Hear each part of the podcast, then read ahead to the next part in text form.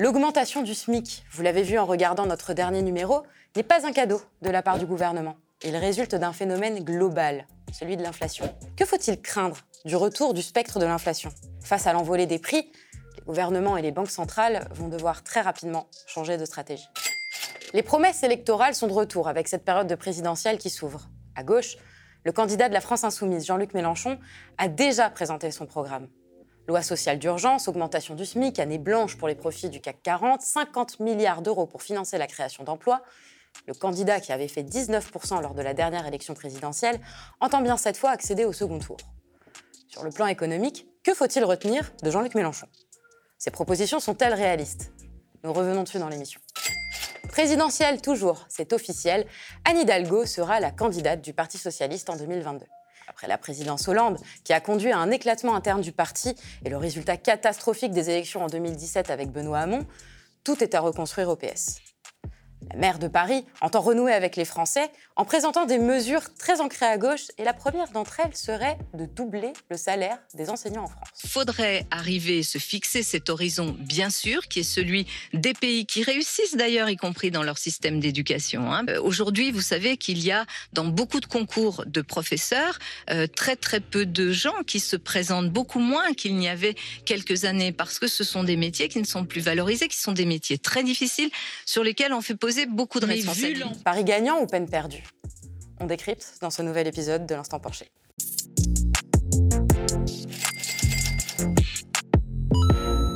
Faut-il avoir peur de l'inflation? Depuis un an, en Europe et aux États-Unis, l'augmentation des prix à la consommation inquiète. Entre août 2020 et août 2021, l'inflation aurait gagné 1,9% selon les chiffres de l'INSEE. Si vous l'ignoriez, regardez votre porte-monnaie. En un an, les prix de l'énergie ont augmenté de 12,7% et ceux des produits frais de 6,3% selon les chiffres de l'INSEE. Salut Thomas. Salut Elsa. Alors, l'inflation, qu'est-ce qui se passe là? Pourquoi est-ce que les prix augmentent? C'est dû à quoi? C'est la crise? Il y a plusieurs phénomènes? En fait, les prix augmentent parce qu'on a eu une année où euh, la production était en sous-régime on n'a pas produit, la demande était pareil en sous-régime euh, à cause du Covid hein, principalement. Et là, vous avez une reprise économique, une reprise de la consommation qui est dopée par les plans de relance, ce qui fait que vous avez une pression sur la demande et euh, qui est beaucoup plus forte que celle qui est sur l'offre, qui met un certain temps à se remettre euh, en place, et donc les prix augmentent. La vraie question, c'est de savoir si ça va devenir, est-ce que c'est transitoire, ce qui serait pas du tout grave. Moi, je pense que c'est plutôt ça, hein, c'est un phénomène transitoire qui est absolument pas grave, même les taux d'inflation sont pas très élevés. Euh, ce qui serait embêtant, c'est que l'inflation continue à augmenter et qu'on arrive dans quelque chose de catastrophique. Mais on en est très très loin. Il ne faut pas confondre inflation, hausse des prix, qui sont provisoires comme c'est le cas euh, en ce moment, qui sont absolument pas graves, d'hyperinflation, qui est un phénomène euh, beaucoup plus élevé que celui qu'on connaît. Hein. Ce n'est pas 2-3%, mais c'est 15, 20, 30 et plus parfois en termes de pourcentage. Il y avait euh, des, cas comme l'Argentine où c'était 20 000 d'inflation. Là, c'est très grave. Il y avait des cas en, Hongrie euh, dans 1946 où là, les prix doublaient tous les 15 heures. Là, c'est très très grave. Mais là, on n'est pas du tout là. Là, on est à un petit peu d'inflation qui est due à un phénomène euh, provisoire de rattrapage de la consommation dopée par les plans de relance. Donc moi, j'y vois rien de très grave, même s'il faut surveiller quand même ça de très près. Alors, et justement, comment fonctionne précisément l'inflation? On entend beaucoup euh, de mots anciens, déflation, stagflation, hyperinflation. Mais qu'est-ce qui caractérise exactement l'inflation? L'inflation, c'est la hausse des prix. Alors, l'inflation, c'est la hausse des prix. En fait, euh, au départ, l'idée, c'est que si les prix augmentent trop, comme les cas d'inflation que j'ai cités, d'hyperinflation, hein, hein, qui ne sont pas de l'inflation, d'hyperinflation, euh, l'économie n'est plus stable. Si l'économie n'est plus stable, les gens ne veulent pas investir, il n'y a pas de croissance. Donc le but, ça a été de, faire des politiques de macro-stabilisation, de stabiliser l'inflation entre 1 et 3 C'est ce qu'on a fait depuis les années 80. La BCE, elle est indépendante et son rôle, c'est de faire en sorte que l'inflation soit faible, entre 1 et 3 plutôt en Europe, c'est plutôt entre 1,5 et, et, et 2 C'est ça le consensus qu'on a euh, chez les libéraux. Et pour ça, qu'est-ce qu'il faut faire? Il faut faire euh, de la politique de réduction des déficits. C'est ce qu'on ce connaît depuis les années 80. Alors effectivement, depuis les années 80, on a, dans la majorité des pays riches, battu euh, l'inflation. C'est-à-dire qu'il y a quasiment plus d'inflation. Est-ce que l'économie est plus stable pour la plupart des gens? Je ne crois pas, parce qu'on a eu beaucoup de crises économiques. Hein. On a eu beaucoup de lois travail qui a rendu quand même l'économie plus instable pour un certain nombre de gens, mais pas pour les investisseurs. Hein. Ça, c'est clair et net, et pas pour les détenteurs d'actions euh, qui ont intérêt à ce qu'il n'y ait pas d'inflation, parce que euh, l'inflation grignote les rendements euh, des gros détenteurs d'actifs financiers. Mais grosso modo, ce qui est très inquiétant, c'est l'hyperinflation. Et l'hyperinflation, c'est quand les prix font, quand on a des, 50% d'inflation, 10 000% dans des cas extrêmes, comme je l'ai dit. Mais aujourd'hui, par exemple, chez les économistes, même libéraux, hein, il y a un consensus pour dire que jusqu'à 8-10% d'inflation, il n'y a aucun impact sur la croissance. Vous voyez, on est à 2-3% là d'un point de vue global sur la croissance économique, ça ne présente pas un danger, mais il faut surveiller ça. Il ne faut pas que la machine s'emballe. Mais il n'y a aucune raison que la machine s'emballe, comme ça a été le cas dans les années 70, euh, par exemple en, France, fin des années 70 en France. Alors, excuse-moi si je me méprends, mais sur les chiffres, il semblerait en plus qu'en Europe, ce soit beaucoup moins fort qu'aux États-Unis. Comment ça se fait? Est-ce qu'on a, bah, on a des mécanismes pour tenter l'équilibre? Qu'est-ce qui, En, en fait, en Europe, c'est moins fort qu'aux États-Unis, tout simplement parce que l'impulsion budgétaire, le plan de relance, est moins fort. En France, c'est beaucoup moins fort qu'aux États-Unis, parce que le plan de relance est moins fort. Voilà, c'est tout. En fait, l'inflation, euh, l'inflation, bon, en dessous de 10%, je vous l'ai dit, c'est un phénomène qui est parfaitement normal, mais qui reste à surveiller. Euh, mais euh, l'hyperinflation, c'est quand l'économie est en surchauffe. C'est vraiment qu'elle est, elle est au-dessus de son point, comme aiment bien dire les, libéraux, d'équilibre, équilibre hein, de marché. Voilà. C'est quand elle est en surchauffe. quand on voit les taux de chômage, en France, 5 millions de chômeurs, on est loin d'être en surchauffe. Quand on voit le, taux d'emploi, le taux d'emploi des gens, c'est 65% en France, on est loin d'être en surchauffe. Quand on voit le sous-emploi, c'est-à-dire les gens qui voudraient travailler plus mais, qui n'y arrivent pas, on est loin d'être en surchauffe. Donc là, dire que l'inflation que l'on vit là est due à une surchauffe de l'économie due au plan de relance, non, c'est dû au fait que l'économie repart, qu'elle repart rapidement euh, grâce au plan de relance. Ça va probablement être provisoire, mais on est loin d'avoir cette hyperinflation. Donc moi, j'ai très peur que quand on entend les dirigeants d'institutions ou politiques agiter le chiffon euh, de, l'inflation en disant attention, c'est très grave, c'est très grave, que ce soit une raison pour justement casser les plans de relance et arrêter le soutien de l'activité. Donc il ne faut pas que ça devienne, ce qui a été le cas ces 30 dernières années, il ne faut pas que l'inflation devienne un épouvantail comme la dette publique l'a été à un moment pour éviter de faire les investissements nécessaires dont on a besoin dans, le service public. Donc là, il n'y a aucun risque d'hyperinflation. Pourquoi est-ce qu'il y a des économistes alors qui s'en inquiètent? Il n'y a pas aucun risque. Il y a toujours, mais il faut surveiller ça. Il faut surveiller ça. Voilà, je ne vais pas vous dire, il, il faut surveiller ça. Là, on est à 3 5 peut-être aux États-Unis. Ça reste encore très, très, voilà, très convenable. Euh, on n'a pas les mêmes conditions que dans les années 70, parce que dans les années 70, on a eu l'inflation à 15% parfois en France, vous voyez, euh, très élevé. Mais il y avait des conditions particulières. Les conditions particulières, c'était qu'on avait beaucoup moins de chômeurs déjà, il y avait un pouvoir syndical plus fort qui pouvait négocier les hausses de salaire, parce que, en fait, quand la boucle s'enclenche, hausse des prix, hausse des salaires, hausse des prix, hausse des salaires, ça peut aller très haut parfois. C'est ça qui déclenche, qui peut faire de l'hyperinflation. Mais on en est très loin de ça. Vous voyez, aujourd'hui, on a quand même des, marges de rattrapage très fortes à prendre avant que l'économie soit en surchauffe. On en est très loin, on a 5 millions de chômeurs. Donc, agiter tout de suite l'inflation, non, il faut la surveiller. Euh, elle est à 3%, c'est rien du tout, enfin 2% même, c'est absolument rien du tout. Euh, on a de la marge. Voilà. Le seul problème qu'il y a, c'est la question qui se pose avec cette inflation sur des prix, notamment de première nécessité, c'est euh, l'impact que ça a sur les bas salaires. Voilà. D'un point de vue macroéconomique, il n'y a pas d'impact sur la croissance. Là, on peut, on peut se, se, arrêter de s'inquiéter, mais il faut surveiller les indicateurs quand même. Et sur l'aspect microéconomique, c'est-à-dire euh, la part des dépenses contraintes euh, qui, qui, vont euh, augmenter chez les bas salaires, là, il va falloir donner un coup de pouce aux bas salaires. Et il y a beaucoup de libéraux qui vont dire, mais ah, si vous donnez le coup de pouce aux bas salaires, ça fait prix qui augmente, salaire qui augmente. C'est la boucle, la fameuse boucle inflationniste. Mais là, on en est très loin, donc on peut donner un coup de pouce au bas salaire également. Et on a eu euh, des épisodes hyper inflationnistes récemment euh Non, pas depuis les années 80. L'inflation a été vaincue, et donc la stabilité, les politiques macro de macro-stabilisation ont gagné, avec cette promesse que cette stabilité allait entraîner de l'investissement et de la croissance. On a eu la stabilité sans l'investissement ni la croissance. Donc, euh, il faut arrêter. L'inflation, c'est un élément à surveiller parmi tant d'autres, mais pas ça ne peut pas être l'élément central d'une politique économique. À quoi on peut s'attendre euh, comme réaction de la part des banques centrales et des gouvernements euh, qui agitent un peu ce spectre-là? Moi, ce que, alors moi, chez les libéraux, comme je l'ai dit, l'inflation est importante, il fallait la vaincre, il fallait qu'elle soit entre 1 et 3% Moi, j'ai très peur que, je vous l'ai dit, comme la dette, aujourd'hui, on se rend compte que c'est moins un problème, puisque tous les pays ont augmenté leur dette. On nous avait dit, vous vous rendez compte, on nous avait dit, à 100 de dette, on serait tous morts. Euh, on a eu 100% de dette avant la crise du Covid, rien ne s'est passé. On a 120% de dette, finalement, rien ne se passe. Hein. Euh, donc, il y a beaucoup de gens qui se disent, bon, maintenant, la dette, on ne va pas, pas, pouvoir leur faire le, coup qu'on leur fait depuis 2011. Parce que depuis 2011, on réduit les déficits, on casse le service public. Pour la dette, alors que rien ne nous oblige à le faire, les taux d'intérêt sont très faibles, voire même négatifs. Mais là, je pense qu'on va rajouter à ça ce chiffon rouge, cet épouvantail que sera l'inflation, de nous dire attention, euh, il y a un peu d'inflation, il y a 2%, donc on va devenir l'Argentine avec 20 000% d'inflation, donc on va devenir la Hongrie de 1946 avec les prix qui doublent tous les 15 heures. On est très très loin. Il faut vraiment dissocier inflation, qui peut être un phénomène de court terme comme nous le vivons aujourd'hui, et hyperinflation, qui là est un phénomène que personne ne désire, mais entre les deux, il y a un gap énorme. C'est pour ça que l'inflation, il faut la surveiller, mais il ne faut pas s'affoler, parce qu'un peu d'inflation n'a jamais fait de mal à l'économie. La présidentielle arrive et avec elle les multiples propositions des candidats, à gauche comme à droite, on cherche avant tout à mettre en avant un programme de rupture avec ses concurrents. Le candidat de la France insoumise, devenu l'Union populaire, souhaite fédérer le peuple autour de plusieurs propositions qu'il appelle loi d'urgence sociale. C'est la troisième fois que Jean-Luc Mélenchon se présente à la présidence de la République. Et il entend bien cette fois incarner la seule alternative à la droite ultralibérale et l'extrême droite, malgré la multiplication des déclarations de candidature à gauche. Thomas, euh, Jean-Luc Mélenchon a dévoilé assez récemment pas mal de mesures économiques. C'est un bon timing, ça, pour la rentrée? Bah, moi, je suis content que la gauche parle euh, d'autre chose euh, que de la crise, que, du pass sanitaire.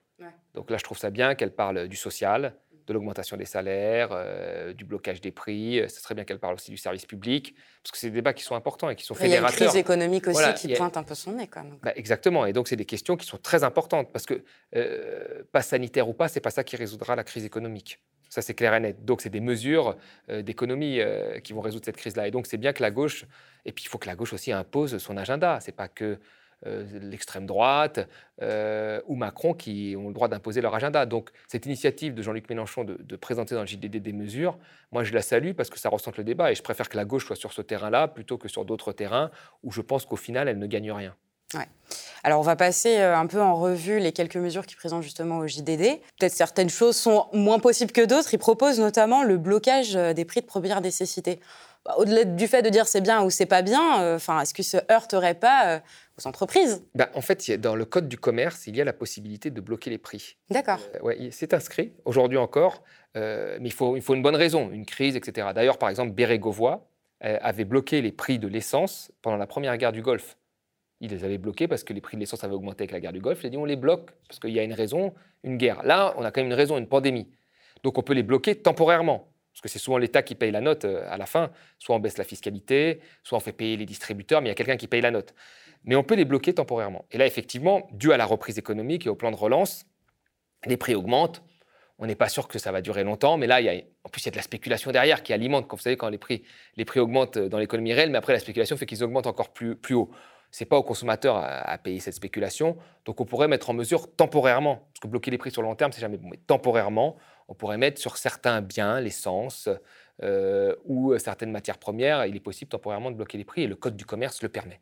Donc ça a déjà été fait. Et d'ailleurs, François Hollande, euh, souvenons-nous, François Hollande, qui n'est pas Hugo Chavez euh, ni Che Guevara, euh, en 2012, dans son programme, dans les neuf premières mesures qu'il mettait en place, il y avait le blocage des prix de l'essence. Ouais. D'accord Parce qu'un Français sur deux a son vote, à l'époque un sondage avait été fait, à son vote qui est influencé par les mesures sur les carburants que peuvent prendre les dirigeants.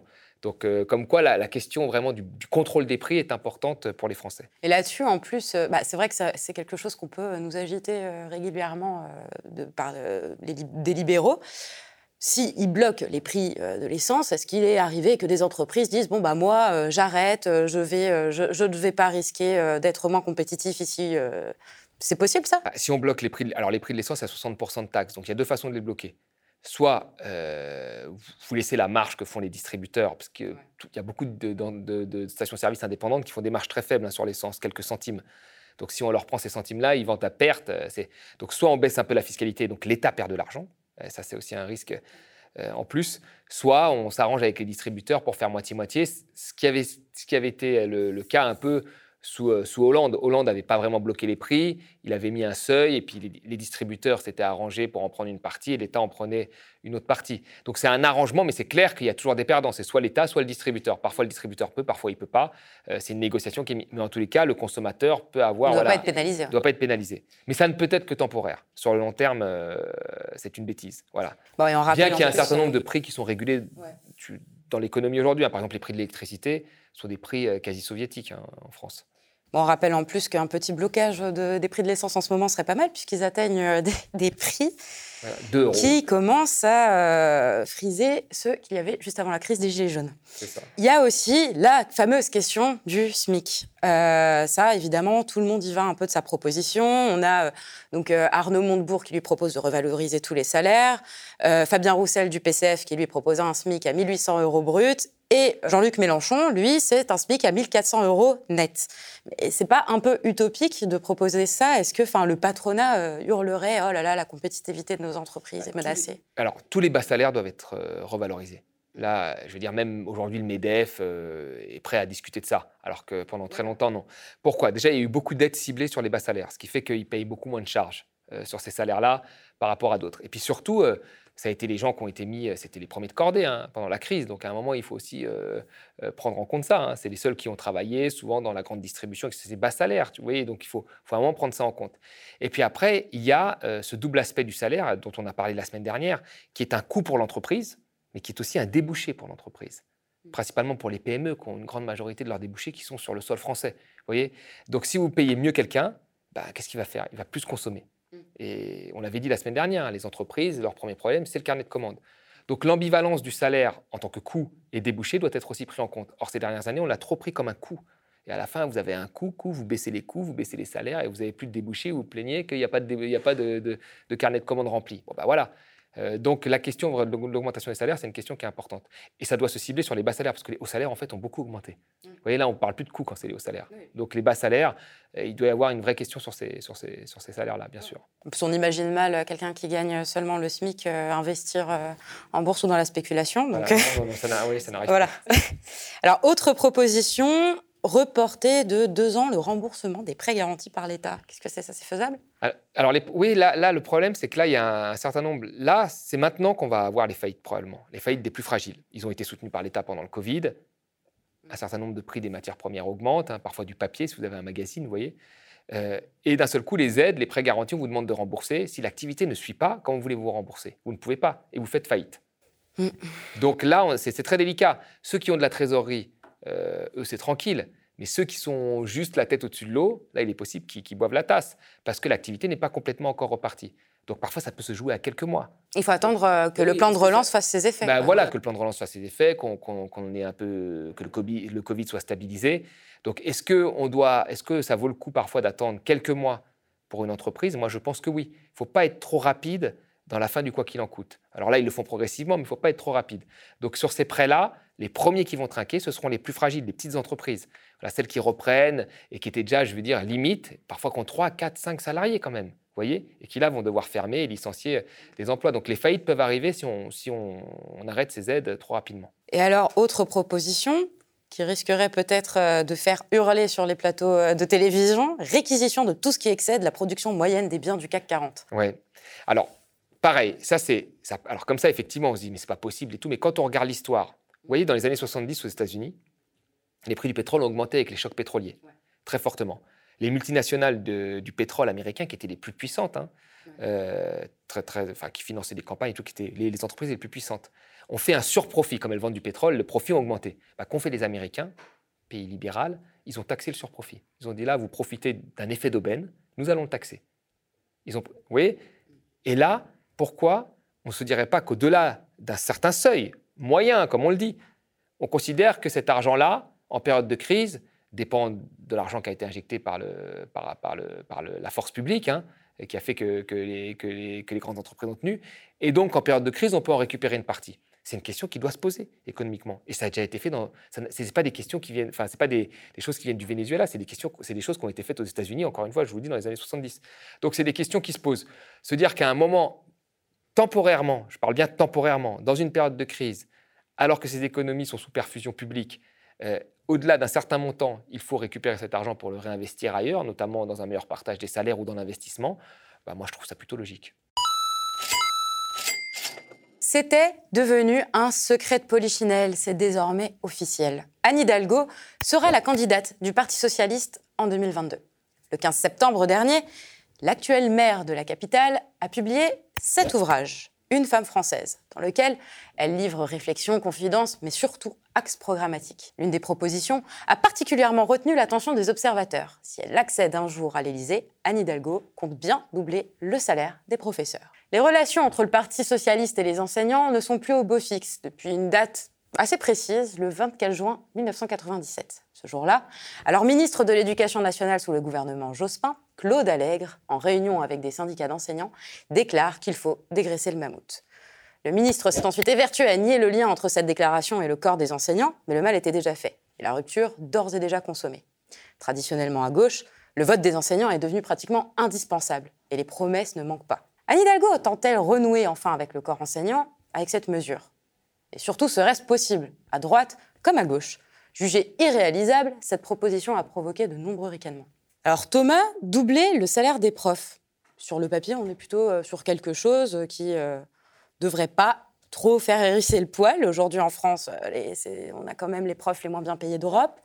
ils ont connu des baisses considérables de leur pouvoir d'achat depuis les années 80. C'est un métier qui devient de plus en plus difficile. Ce serait formidable de doubler leur salaire. Oui, tout à fait. Alors, avant de te répondre déjà, je vais revenir un peu sur Hidalgo. Je répondrai à ta question, c'est important. Anne Hidalgo, malgré tout, il ne faut pas oublier, parce que beaucoup de gens ricanent de sa candidature à gauche, hein, mais il ne faut quand même pas oublier qu'elle elle avait un projet pour Paris hein, qui a été beaucoup critiqué, qu'à un moment, tout le monde pensait qu'elle allait perdre, et qu'elle a quand même euh, regagné la mairie de Paris, et qu'elle continue son projet. C'est-à-dire que quand elle s'est fixé un objectif, finalement, elle garde le cap, parce qu'elle n'a pas changé grand-chose entre son projet du premier mandat et ce qu'elle veut faire au deuxième mandat, là. C'est-à-dire des pistes cyclables, des travaux, etc. Et elle tient tête, elle tient tête. Ce qui est, bien en politique, ce qui est une qualité. Ça il, faut lui reconnaître. Donc, il euh, ne faut, jamais sous-estimer Anne Hidalgo, moi, je pense. Parce que même quand on a cru que c'était fini, finalement, elle a, continué à gagner. Ça, il faut, le dire. Maintenant, sur la proposition. Moi, il y a un truc que je ne comprends pas. C'est euh, comment on peut être aussi bien entouré qu'Anne Hidalgo et sortir une proposition comme ça, tout en disant qu'on ne l'a pas chiffrée, qu'on la chiffrera plus tard, ce qui fait absolument pas sérieux.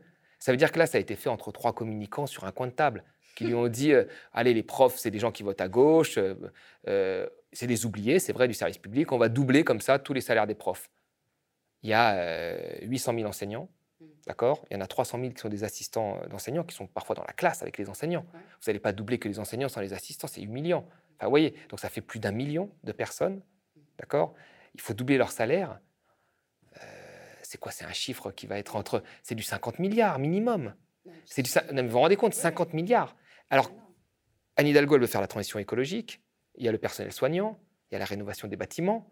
Euh, enfin, je sais pas, euh, tout ça, ça fait quand même pas mal. Au final, ça fait une enveloppe globale de combien? Non, mais Parce que c'est ça qu'il faut, c'est ça qui intéresse les gens. Euh, soit c'est que cette mesure-là, soit c'est tout. Et moi, j'ai très peur que ça fasse un petit peu ce qui s'est passé avec Benoît Hamon. C'est-à-dire au début, il dit le revenu universel, il fallait assumer jusqu'au bout. Mais c'était un coût qui était énorme, un coût budgétaire énorme. Ça a été très critiqué, le ah, revenu universel. Voilà, mais lui, c'était son idée, phare, autant qu'il aille jusqu'au bout. Moi, qu'on soit pour ou contre. Mais comme il a vu que c'était une enveloppe budgétaire forte, il a commencé à couper à droite à gauche, à faire en sorte que ce soit, on ne savait plus après si c'était un RSA amélioré ou un revenu universel. Et puis surtout après, les mesures d'à côté devaient être contraintes à des économies budgétaires parce qu'ils avaient mis tellement sur le revenu universel qu'ils ont dit, tu sais, on veut être crédible parce que dans la tête quand même surtout du centre gauche, euh, ou du PS, il y a cette, cette, obsession des budgets, des budgets hein, euh, malgré tout, hein, qui reste là, euh, surtout chez les, cadres dirigeants du parti, je ne vais pas citer de noms, hein, qui sont souvent dans les cabinets, etc., qui, eux, ont, cette, ont, fait Sciences Po, l'ENA, et donc ils ont été formés avec le respect du cadre budgétaire européen. Et donc, comme ils avaient mis beaucoup sur le, revenu universel, il fallait plus rien mettre à côté. Et donc, à la fin, il paraissait ben, mou. Voilà, c'est tout. Et là, Anne Hidalgo, si elle va au bout de son truc, parce qu'elle est obligée d'assumer maintenant, ah bah va pas dire. Et si elle double les salaires de, à l'entrée seulement, elle dit ah bah non, je parlais que de ceux qui rentrent. Ça veut dire qu'un mec qui commence va, gagner plus qu'un mec qui a 15 ans d'ancienneté. c'est pas possible. Il faut qu'elle assume. Et donc elle va chiffrer après. Et elle va chiffrer, bah, va faire euh, euh, du bricolage quoi. Ça me fait penser à la mesure un peu d'Audrey Pulvar euh, sur la gratuité des transports. C'est-à-dire qu'on on lance ça, c'est beau, c'est joli, puis après on bricole. Ah bah non, j'ai pas dit ça, j'ai dit autre chose. Ah bah non, ce sera pas ça, ce sera ci. C'est du bricolage. Mais quand on, la première chose qu'on fait quand on annonce une mesure, pour moi, on va voir les syndicats et on leur demande leur avis. Et et alors, euh, question, euh, qu'est-ce qu'elle envisage quand elle dit on va doubler le salaire des professeurs? Mais enfin, de, quel professeur elle parle? Est-ce qu'on parle du primaire, du secondaire, de l'université? Enfin, qui, qui, va avoir... moi, je pense qu'elle parlait, je ne sais pas, on ne sait pas, mais je pense qu'elle. ah pas. Hein, voilà, mais je pense qu'elle parlait. Les professeurs d'université, euh, même si les, les, maîtres de conférences sont sont, ont des salaires faibles au départ, globalement, avec les, cours supplémentaires et ainsi de suite, l'évolution de carrière, ça reste des salaires qui sont parfaitement convenables. Je sais qu'ils aiment bien comparer aux États-Unis, mais aux États-Unis, on a quand même des, obligations de recherche qui sont extrêmement strictes, euh, qui ne sont pas le cas en France. Enfin, il y a des avantages au système français également en termes de qualité de vie par rapport au système américain. Enfin, moi, je préfère être prof en France que prof dans une fac américaine où euh, là, il y, a une exigence de rentabilité de recherche qui est extrêmement forte et, et qui est pas. Puis leurs salaires ne sont pas du tout financés de la même manière. Euh. Pas du tout financés de la même manière, mais, mais, même de manière générale, il y a beaucoup plus de contrôle sur le, par les élèves sur les cours euh, et, et, également d'obligations de recherche très strictes euh, qu'il n'y a pas dans l'université française. Et on peut s'en réjouir, moi je pense, parce qu'on n'est pas là pour euh, cracher, enfin quand, on est un chercheur, on n'est pas là pour cracher des étoiles comme ça tous les ans. Enfin, ça, doit, rester un choix, c'est ça que je veux dire. Donc le, statut, de, en tous les cas, d'enseignant de, supérieur a encore des avantages euh, énormes.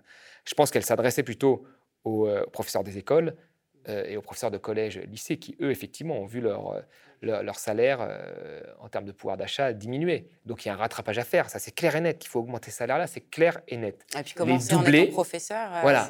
Les, les, doublés, c'est quand même un peu démago, surtout quand on n'a pas fait le calcul avant. Si elle avait fait le calcul, l'enveloppe budgétaire, tout ça était très détaillé, moi, OK, c'est la mesure phare de son programme, et puis le reste, on verra. Mais là, elle fait ça et elle dit, en fait, oui, le, je, je, je dirai mon programme dans quelques mois, je ferai le calcul dans quelques mois bah, ça fait pas sérieux, moi, je trouve. Voilà. Bah alors, on va détailler. Euh, les professeurs aujourd'hui, comment est-ce qu'ils sont payés? Par quel argent? Parce qu'ils vendent de, vendent de rien euh, techniquement. Quoi. Qui, qui, finance la paye euh, des profs? Comment ça se fait? C'est de la dépense publique. C'est de la dépense publique, c'est de l'argent. Donc ce serait, augmenter, ce serait augmenter la dépense publique Alors c'est ça, après, après ça va être le jeu de bricolage. Alors ça va être soit tu augmentes la dépense publique, tu augmentes la dépense publique, c'est sûr, mais comment tu finances ça? Soit tu finances ça par de l'emprunt, soit tu finances ça par des impôts supplémentaires. Mm. Donc après, on va rentrer dans le bricolage. Mais euh, grosso modo, si, après on prend tout le... Parce qu'Anne Hidalgo, elle est quand même attachée à beaucoup de choses, notamment la transition euh, écologique, dont elle parle beaucoup, qui nécessite énormément de moyens. Ah Donc, euh, c'est quand on additionne tous ces moyens qu'à la fin... Enfin, avec des économistes, dont beaucoup de économistes atterrés et d'autres, hein, on avait signé un papier en 2016 où on demandait de, faire un peu de relance, 40 milliards, on, on disait à l'époque, en reprenant une partie du CICE, en les mettant dans la petite enfance, les services publics et la transition écologique. 40 milliards par an. Là, rien qu'avec les profs, elle dépasse ce montant-là. Vous voyez? Mélenchon, il proposait à terme, je crois, un plan de relance à 100 milliards en 2017. 100 milliards, tout le monde a dit qu'il était fou, alors que c'était plutôt crédible. Là, elle, juste avec les profs, elle a entre 50 et 100. Vous voyez? Donc, euh, ça me paraît, moi, ça, ça, ça va être combien c'est son enveloppe globale? Si c'est un plan de relance qu'elle fait à 200 milliards en plus, enfin, je sais pas. C'est, en tous les cas, elle-même semble ne pas le savoir. Et c'est ça le problème. Voilà. C'est ça le vrai problème. Comment est-ce qu'on pourrait envisager cette revalorisation du métier de professeur? Parce qu'il y a la question des payes, c'est vrai, mais enfin, il n'y en a plus assez de profs aujourd'hui. Les classes euh, débordent. Quoi. En fait, le, on n'a pas besoin. Enfin, il faut augmenter le salaire, c'est sûr. Il faut le revaloriser. Euh, le salaire, enfin, même, même dans le supérieur, une heure de TD n'a pas été revalorisée depuis 25 ans. Donc, il faut revaloriser les salaires, ça c'est sûr. Il faut s'adresser aux syndicats, il faut, faut rattraper. Il y a un rattrapage à faire, c'est clair. Mais il y a aussi des gens embauchés. Il y a aussi des investissements supplémentaires en consommation intermédiaire, c'est-à-dire euh, enfin, tu vois, euh, infrastructures, etc. Euh, donc il y, a, plein d'investissements. Les gens ne demandent pas qu'une augmentation de salaire, ils demandent aussi des moyens pour l'éducation, ils demandent aussi plus de postes de profs. Donc ce n'est pas qu'une question de salaire. Et donc tout ça a un coût.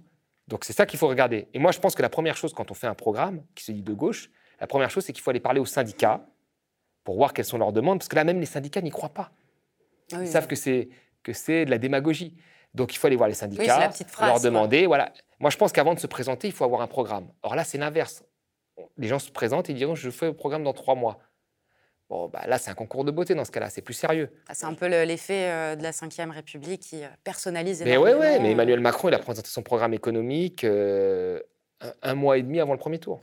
Donc là, ça, alors si c'est ça, c'est ça la politique. Moi, moi personnellement, moi qui, qui, regarde et lit les programmes, parce qu'il y a beaucoup de gens qui ne se souviennent pas que Macron voulait par exemple économiser 15 milliards sur l'assurance maladie. Beaucoup de gens disent ah bah, ou 60, qu'il voulait supprimer 120 000 postes de fonctionnaires. Beaucoup de gens semblent oublier ça, mais c'était inscrit noir sur blanc dans le programme. D'accord? Moi, je lis les programmes et moi, je pense que ça devrait être ça le point de départ. Et là, le point de départ, c'est pas ça, c'est une candidature, c'est un concours de beauté. C'est la personne qui pourrait gagner, on l'a choisie, elle a des qualités, hein, je l'ai dit, des qualités énormes, mais elle balance un chiffre comme ça, c'est de la, c'est, de la communication. C'est vraiment, c'est, ça a été fait, on, dirait que ça a été fait la veille au milieu de communicants. Et c'est ça qui me pose un problème. Il faut remettre un peu de sérieux.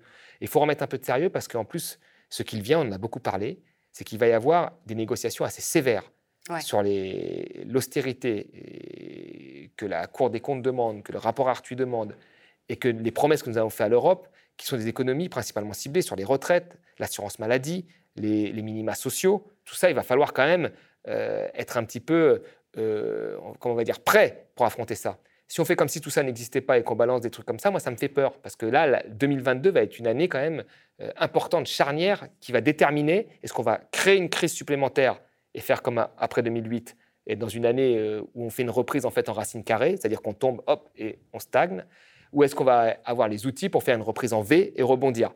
Quand je vois ce type de, sortie comme ça non préparée, j'ai peur qu'on fasse cette reprise en racine carrée.